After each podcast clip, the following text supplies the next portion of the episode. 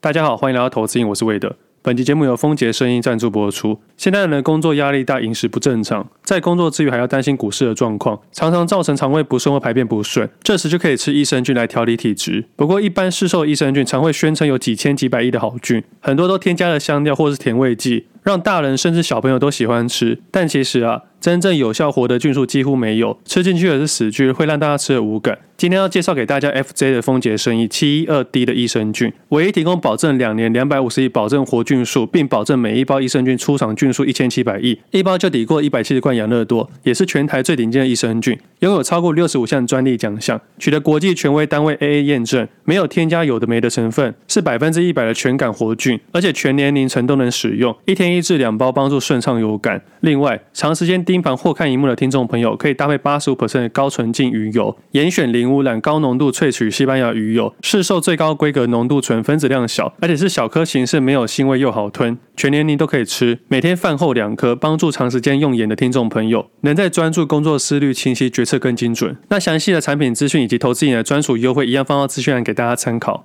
那上礼拜生日，很感谢各位听众的生日祝福。那我每一则都有看到，也每一则都有收到，但可能没有全部一一回复。那我在这边统一跟大家感谢。我真的没想过，透过投资瘾的分享，竟然可以认识这么多热爱投资的朋友。虽然我们见面的机会不多，但真的没想到透过声音啊、媒体，可以认识各式各样不同的人。也没想到真的有这么多人对投资有热情。那关于没机会见面这件事情，其实是我自己的问题。其实这两年来啊，收到非常多的邀约，不管是券商的，还是学校的，还是一些企业的，甚至是一些网络媒体，但是我都是一一婉拒了。我自己也很清楚的知道。这对跟我合作一些团队啊，是造成一些困扰。那其实自己今年有想过，我希望自己明年可以多出去走走，有机会的话，也希望可以跟大家聊聊。在过去那几年来，我分享各式各样的投资方式，那是我见过的、经历过、我做过的。我希望可以用各式各样的方式分享给大家，让大家选择走自己的那条路。但是在未来呢，就是新的一年，我只会分享我的方式。但基本上啊，市场大概分三类的投资人，就像我以前常常提到的。能在交易市场获利的大概是三种人，一种是长期投资的投资人，他们只做左侧投资，做价值投资；另外一种是做成交量的人，他们主要是赚手续费的退佣，大部分是一退十或一退十一。那第三种人就是短线价差投资人，他使用的商品可能是个股、融资、期货、选择权、权证都可以，主要还是做价差的交易。但你说哪种方式最简单呢？我可以跟你保证啊，第一种方式最简单，但是不一定赚得到钱。第二种方式相对的难，但是它需要有一定的本金。那第三种方式呢？我相信它成功率最低，但是它的三种方式之中，唯一一个让你可以翻转你生活水准的一个方式。你当然可以跟我说，这种风险太大太难了。不过啊，赚钱本来就没那么容易啊。其实各行各业都一样，可能你们觉得我这样的交易很自在很轻松，但其实啊，我曾经也受过市场的折磨。就不要说别人，就说我爸妈好了。我一直到现在，很多人会问我说，为什么可以六点起来去运动？那是因为啊，我每次早上出门的时候，我爸妈都已经出门了。他们还是四点起床，四点出门，而且这样日复一日，将近了三十多年。你说他们赚钱容易吗？其实一点都不容易。他们把我拉拔长大容易吗？其实非常的困难。我国中是那种超级皮的孩子，但是不到坏那个程度。也是因为那时候够皮啦，我才发现原来被记三个大过是不会被退学的。不过为什么没有被退学的真正原因，其实我也不清楚。我只知道那时候的主任啊，训导主任特别关照我。他把我带个小房间，先踹了我几脚，然后再开始跟我一些讲一些人生大道理。他在踹我的时候，我非常的惊讶，他这个状态好像偷偷动了私刑一样。不过我后来回去想想，他好像是我在国中毕业之前啊，唯一一个真正关心我的陌生人。那刚好他是数学老师，所以后来的我到现在对数学都还算蛮喜欢的。所以我记得国三那年我还是不喜欢念书，但是数学考试都算是蛮高分的。而其他科目的老师啊，基本上都是放弃我。那也可能是因为这样子啊，我才对数学比较不陌生，甚至是有点喜欢数学的东西。那回到刚刚讨论到的三个方式嘛，我重新解释前面两种人为什么没办法完全翻转你的生活呢？我们去想一下，人生跟投资一样，如果你想走简单的路啊，你就会变成一个简单的人。就像大多数人喜欢分享指数型的定期定额，我相信它是一个简单又好的方式，但是啊，它绝对没办法翻转你的人生。投资人可以想一下，假设我十年前还在拿一万八千五的时候。我做定期定额的指数型投资，到了现在，我会成为现在的自己吗？答案绝对是否定的。虽然指数型投资啊，我们用事后论来看，指数型的投资它的确翻了很多倍，但是啊，我们都考虑到生活的方式。这段时间我们不能生病，不能换工作，不能买车，不能买房，也不能有自己太多的梦想。你只能单纯的做一个机器人去上班、下班、存钱，而且你还要保证哦，不能在需要用钱或股票最多的时候市场崩跌，到时候这个心理压力会非常之大。就好比前两周那一集聊到的一个反指标的朋友。他在去年二零二一年的好行情的时候跟我说，他要短线交易，他开始规划了一大堆有的没的短线交易的策略，甚至看一些有的没的书。我跟他说，短线交易不适合多数人，而且你的个性这么的小气，你不适合做交易。但是他不知道去哪里看下谁的分享，赚几千万、几亿的东西。我并不是说赚几千万、几亿的人不好，而是有些人过度的行销包装，把他想得太简单而已。那我这个朋友就误以为赚钱很容易，他认为啊，不努力就可以成功这种想法。结果在今年二月的时候，他放弃了短线交易，他觉得他没办法赚到钱。他跟我说，他要改为最简单的方式，把所有的钱啊，全部去买指数型投资的长期投资。结果就在转换的那一天啊，他全部买在均价一百四十五元的零零五零。其实那时候我心里想说，我认为现在是偏高点，但是我没有跟他讲，因为或许他有他的策略，他有他的想法，而且我也不习惯去跟别人讲投资的事情，我也不想去说服别人，也不想被别人说服。但是我喜欢当一个观察家，我观察别人的状态、别人的反应、别人的投资方式到底什么样的样子。直到今年十月底的时候，他跟我说，他觉得长期投资太难了，他觉得要做短线交易，他开始学习放空。我跟他说放空很难，你还是好好的工作就好了，不要去想那些太多东西。后来他买了零零六三二啊，然后问我的想法，我说你买零零六三二啊，跟你买零零五零，你干嘛做个正向又做个反向？你不如去减卖的零零五零就好。他说不行啊。零零五零卖掉的话就停损，但是零零六三二啊，它可以重新去获利。老实讲了，心态上面好像没有问题，但是实际上的操作出了非常多问题。我没办法去理解他的想法，但是啊，我也不会去特别去说服他，因为那是他自己的投资方式。直到上上礼拜十二月五号的节目才跟大家分享，他不止做零零六三二啊，他开始买一些短线交易的部位。直到十二月一号那一天，他跟我炫耀他短线交易获利的。那并跟我说，他决定停损零零六三二 R，但是很不巧，那一天啊，就是我正在去杠杆的那一天，并且在十二月一号那一天开始下了十二月跟一月大台的空单。这时候我就觉得很神奇，他该不会是难得一见的反指标吧？所以在十二月五号节目那一天，我就跟大家分享，我观察这个反指标的朋友啊，又开始反指标了。不过当然呢，我觉得这种东西都是碰巧的，你要绝对的正指标跟绝对的反指标，都是天选之人。所以我还是习惯当一个观察家。静静的观察别人的想法。那其实我后来发现，我这个朋友可能就是大多数投资人的一些错误的想法。当然不是说听众朋友，我相信听众朋友都是理智的、明确的，知道自己在干嘛的投资朋友。但是我在营业员观察的时候，大多数的投资人都像我这个朋友一样，他不停的在节奏的反拍上面。这跟我刚做交易的那前一年的时候很像，总是觉得市场在反我，总觉得自己在市场的反节奏上面。所以我之前跟听众朋友分享到。我把我自己的对账单全部砍掉，我反向自己操作。我当时这样认为的：有人像我一样这么的地狱倒霉鬼，每次投资都失败的话，那么假设我反掉我所有的思维，那我不就所有的亏损都变获利呢？但我必须老实说，一开始非常痛苦。你要反人性、反思维，你要先停损不停利，你要在大家很讨厌的时候买进，在大家很喜欢的时候卖出。我们明明是群居动物，但是我们总是要做一些反思维、顺市场的做法。但听众朋友可能会讲说，为什么不帮这个朋友呢？我后来也理解一件事情，其实，在交易市场里面跟生活都一样，装睡的人是永远叫不醒的。而且我们人类啊，很容易因为利益关系或金钱的问题啊，破坏原本的友谊。所以现在的我啊，不会给任何的身边的朋友一些投资建议跟想法，除非你非常信任我，就像我现在信任各位一样，我才会开始分享我的交易策略、交易想法，跟我现在正在做的事情。那第二种的手续费退回，跟第三种的短线价差交易呢？其实它是相对难的，而且是难上非常多的。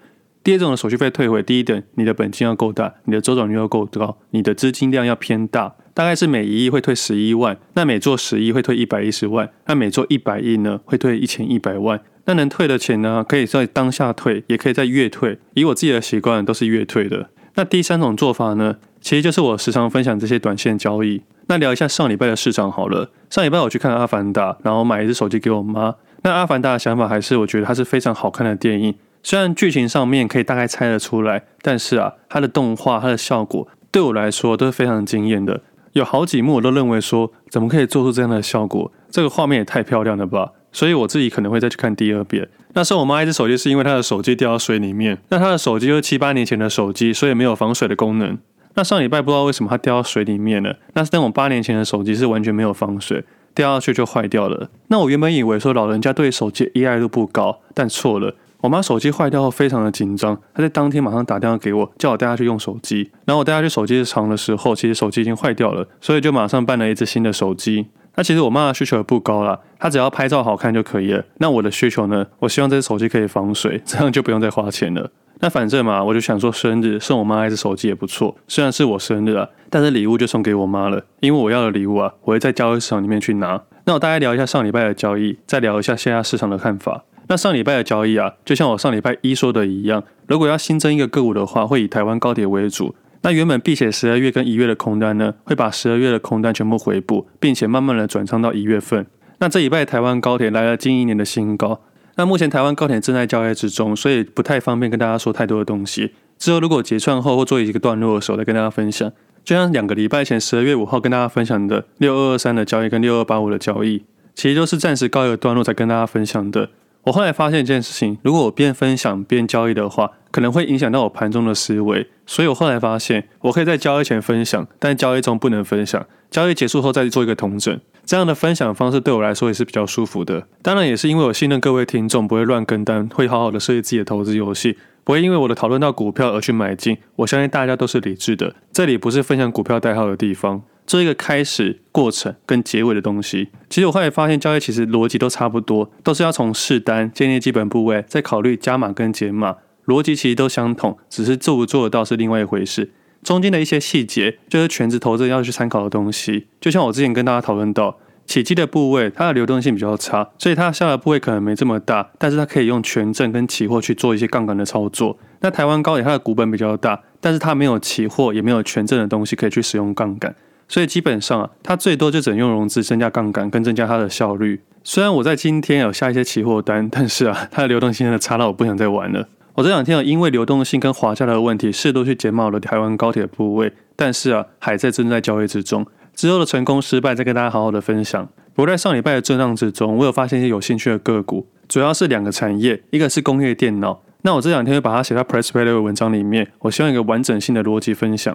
那另外一个产业就是曾经写过的巨大跟美利达。那我相信多数的听众朋友应该都知道巨大的坏消息了吧？毕竟近期的市场炒得沸沸扬扬。在十二月十二号的时候，全球自行车的龙头巨大，他发给供应商的信件曝光，成为一个震撼弹。主要内容是说，现在目前市场库存非常高，加上低流性的关系是非常罕见的，也是从一九七零年以来啊从来没见过的问题，而造成目前呢现金流量短缺，因此要求供应商延长四十五天的票期。这封信曝光之后，引起市场的震撼。但是我们回顾一下巨大的财报，前三季的净利啊突破五十六亿元，年增率达十六 percent，创了历史新高。不过在十月份啊，刚庆祝完公司五十周年，当时还表示对前景还是很乐观。但没想到在今年十二月的时候发出这个讯息。那这些跟巨大的生产模式其实有很大的关系。巨大是自产自销比重达到六十五 percent，无论是它的材料或它的成品的库存。都常年高于它的同业，不过这样的形势也并非都是坏处啊。因为在二零二零年的时候，需求急速上升，那许多同产业是无车可卖的同时，巨大因为库存较高，有源源不绝货源可以满足这个市场，也成为让他当年获利最大化的关系，也让当时的同业都眼红的赢家企业。虽然它的净利表现很好，但其实啊，巨大快递项目中的存货栏位金额，从去年开始啊，逐季走升，从去年首季一百八十二亿元，到今年第三季已经来到三百七十五亿元。它的库存几乎增加了一倍以上，所以回到这个消息来说，消息曝光的当天啊，巨大当天股价下跌了三点二四 percent，还曾经一度跌到跌停板两百零二元，后来出现大量的买盘，股价升到两百一十三元，不过随后在两百零六元的时候一直盘整到收盘，最后收盘价是两百零六元。那价格下跌这件事情啊，应该是已知的事实。我这边讲已知的事实是，讯息出来之后，股价开跌应该是已知的。但是什么事情是没办法知道呢？就是成交量。当天最后的成交量是六千零六十九张，也是这两年来的最大量。但其实啊，在讯息公布之前的十二月十二号的早盘，其实巨大的价格已经来到盘整区间的下缘，而这次的跌停位置点也刚好是前一次盘整区间的下缘。当然，听众朋友听到这边可能听不太懂我在讲什么，但是我的意思就是，市场一定有先知啦。我们可以去想一下，今年巨大已经跌了超过四成以上，在营收跟获利创新高的情况下，股价持续的下跌，也就是说，市场今年卖的力量比买的力量还要大，所以价格下跌。那为什么有这么大的力量在卖呢？那一定有人知道些什么。那如果我们排除这个有人先知道的关系，我们也去想一件事情，是不是有什么事情是多数投资人没有注意到的点？那么就可能是库存。反而是我们投资人要去想一件事情：当坏消息都公布之后，我们该怎么去针对这个坏消息去找寻一个好的价格？如果你是个长期投资人的话。而公司上也说了，公司大概有三个措施会做，除了延期票制到一百三十五天以外，同时也会对供应链砍单以及减少生产，尽量让库存在明年上半年恢复常态。那公司的想法是，明年上半年希望可以恢复常态，所以我的想法是，可预期的是，明年的财报肯定会不太好。那么明年呢，可能就把它列入了长期投资的标的之一了。因为对我来说，左侧投资就是要买一些长期的好公司，遇到坏消息，当它遇到问题出现的时候。反倒要找寻他买进的理由。那除了巨大之外，其实美利达来说，近期也因为这件事情遭受到一些影响。那我相信啊，其他自行车类股啊，应该都会受到一些影响。不过这个影响有多大，目前无法得知。只不过我会持续关注这两只个股。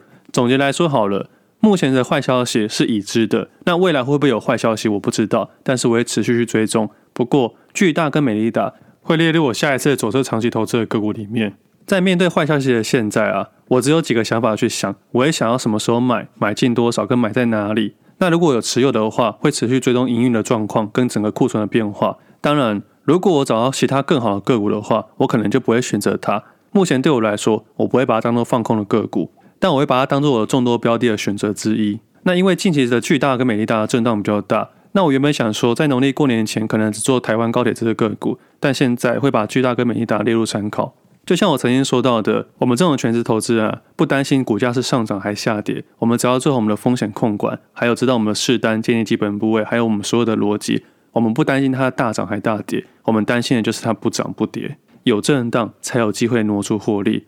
那其实现在呢，对市场指数的想法会比个股多上非常的多。因为我知道现在市场的震荡比较大，在指数上面。那上礼拜也做了几个指数上的交易。那其实我也做一个小小的实验，在准备要公布 CPI 当天晚上，就是十二月十三号那一天，我在吃晚餐的时候在想，如果我把待会要做的选择的交易分享出来，不知道大家会有什么样的反应。但在分享之前，我已经想好我准备要这么做了，我只想看大家的反应。但是在吃饭的当下，我还没想到要分享什么，所以我在吃完饭之后，就把我大学学的选择权理论的一些地方啊，分享给大家。那些都是理论，它其实就是选择权一个策略逻辑，也包含我当晚要使用的策略。那其实这个交易呢，就是买方交易，它主要是可以在同价格上面做 buy call 跟 buy put，也可以在不同的价位上面做 buy call 跟 buy put。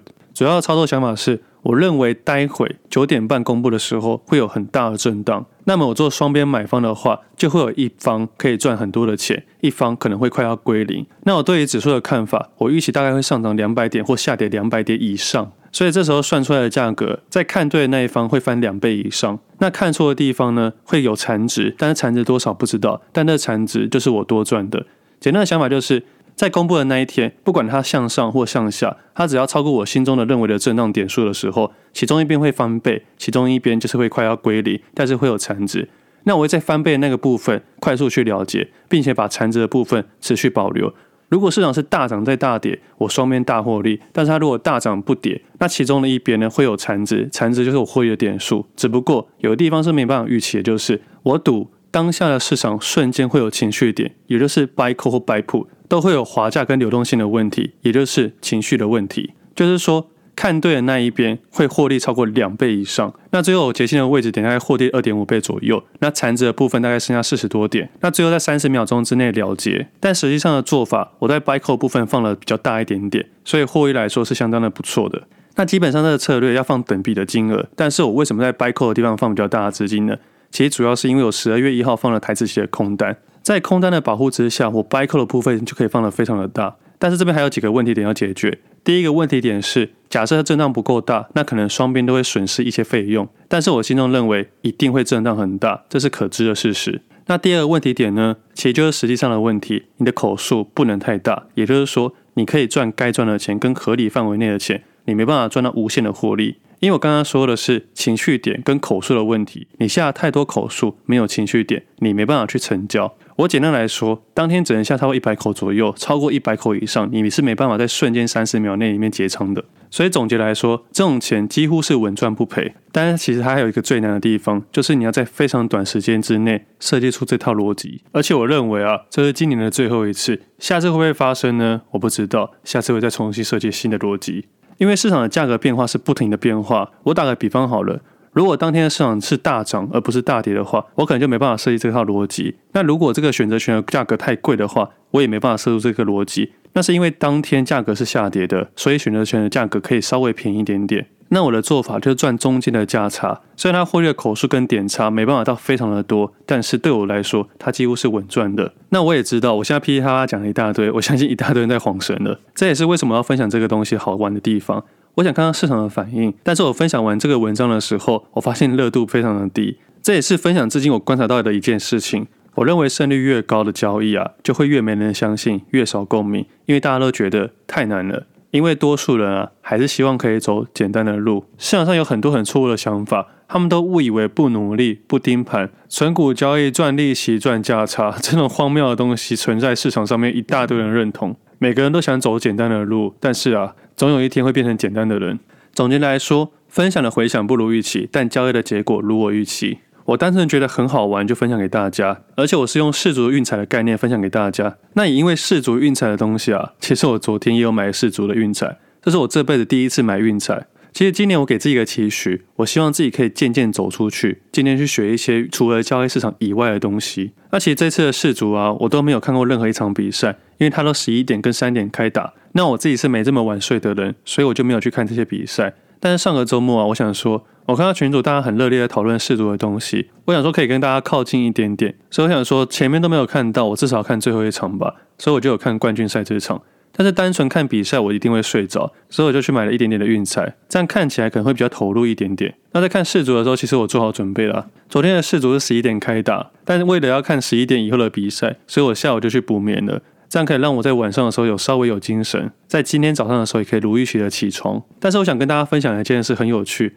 我在买运彩的时候，我非常的紧张，我根本不知道怎么买，也不知道买什么东西。我还在准备买的前一分钟打给我朋友说，要怎么跟投注小姐讲说我要买什么东西，超级像我刚开始在买第一张股票的感觉是一样的。但是这是我自己第一张的运彩，所以我也不想要完全的乱玩，好像没有参与感的感觉。所以我下午睡起床之后，我就在研究运彩的东西，最后还是决定啊，买一个四比二的比数，赔率是五十倍。那接下来我去思考，我要买多少的金额呢？买太多我没把握，感觉自己在赌，而且自己太菜了，所以最后的时候我只买了五百元。那最后的结果不如我预期，所以是归零了。最后比赛是二比二的和局，接下来打延长上三比三的和局，再到了 PK 赛，这是一个相当精彩的比赛。我也觉得我自己非常的幸运，我所有的系列赛都没有看，我只看这一场，而这一场又是最精彩的一场。虽然输了五百块，但是我觉得非常的值得，就像是看一场球赛一样。但这个概念哦，也像我刚才分享的选择权的概念很像。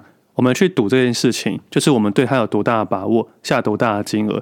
我对这件事情没有把握，所以我只买了五百元。但是我能保证啊，这五百元花了我不少时间去研究，结果还是不如我预期。而且我在买的那个时候是非常的紧张，但后来事后想想，我买个五百元就考虑这么久又这么紧张，但是平常在交易市场面五百万进进出出都没有太多的犹豫。我觉得这件事情也非常有趣，在我自己的身上观察到，我对交易市场的金钱跟我生活上的金钱。真的是完全分开的，我也不知道这件事情是好还是坏，但是我觉得很有趣，分享给大家。那么总结还是要说一下，运彩这东西啊，最后的赢家一定都是庄家。我们时常会看到别人说多少钱赚到多少钱，但是啊，我们很少看到更多那些赔钱的人，就像我这次的运彩赔钱一样。我知道你们一定看到很多人说几百元赚到几千元甚至几万元的赔率，但我们时常也忽略那些赔钱的人，那这些赚钱的人的钱都是我们这些赔钱人堆给他的。在交易市场也是一模一样的概念。我们赚到的钱都是那些赔钱人给我，所以我一直到现在还可以肯定，交易市场就是零和游戏。包括我自己这次选择权的交易，也算是我今年下半年以来，如果考量时间成本的话，算是效益非常大的一笔交易。仅仅在关键的三十秒做出动作，那当然，相较之下，选择权的难度非常的高，也不建议多数的投资人去使用，因为多数其他人看不到的亏损比想象中还要多。那今天的分享大概到这里。那自己今天对于盘中的感觉啊，大概也是调降我的短线个股部位，会持续观察脚踏车跟高铁。那今天突然间想到，我在九十、十一、十二好像都交易一些有轮子的个股，不过这是题外话了。而指数的话，我希望这两天十二月结算是大涨，这样就可以适度去加码一些空单。那我自己的交易策略会希望可以想比别人多好几步，像象棋一样。就像我刚刚说的，我预期十二月会结算收高，所以我在前阵子啊就把我十二月的空单补掉，转到十一月去了。这也是时间上周期的转换，这是考验到时间的问题。但是这是我事前可以预期的，所以我可以先做出一些动作。但我没办法预期的是未来市场的价格的走势会如何变化，所以我只能持续做调整。该减码就减码，该停损就停损。那如果说这两天的走势不如预期的直接下跌，我会觉得有一点点可惜，因为有空单的部位不够多。现在的状态大概是一比一打平掉，但是啊，至少对于前两周去掉杠杆的交易是非常满意，大概是这样子。那剩下有什么想法，之后再跟大家一起讨论。那最后再分享一件事情，很多投资人想要知道一些基础的交易逻辑。那今年自己有分享影片，今天是官方八五折的优惠最后一天。我觉得非常适合初学者跟找不到交易逻辑的投资人，有兴趣的听众可以去参考。我在小资族的时候，主要是用这套逻辑去交易的，在慢慢累积资产之后跟经验之后，才会有后面各种灵活的操作。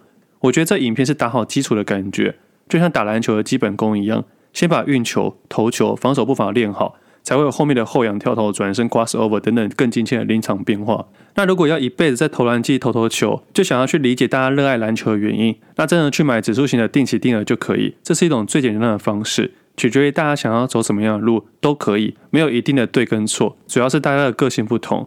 我是这样觉得，我是一个风险爱好者。我觉得人生只有一次，我喜欢挑战每一天。我觉得生活常常不如预期，才会有更多的热情，不然真的会像咸鱼一样。那这次的世足啊，阿根廷得到世界冠军。那其中球神梅西也是首位两度获得世界杯金球奖的球员，在本次的世界杯也刷了五项神纪录，比如说世足最多出赛纪录累计二十六场。世足出赛时间最长纪录两千两百八十分钟，以及最多次直接进球的纪录和最多胜利的纪录，还有最后一个首位五届世足都有助攻的球员，基本上他在足球上的成就是很难被超越的。但是较少人知道的是，他在十一岁的时候被诊断生长荷尔蒙不足，这会造成他生长发育迟缓。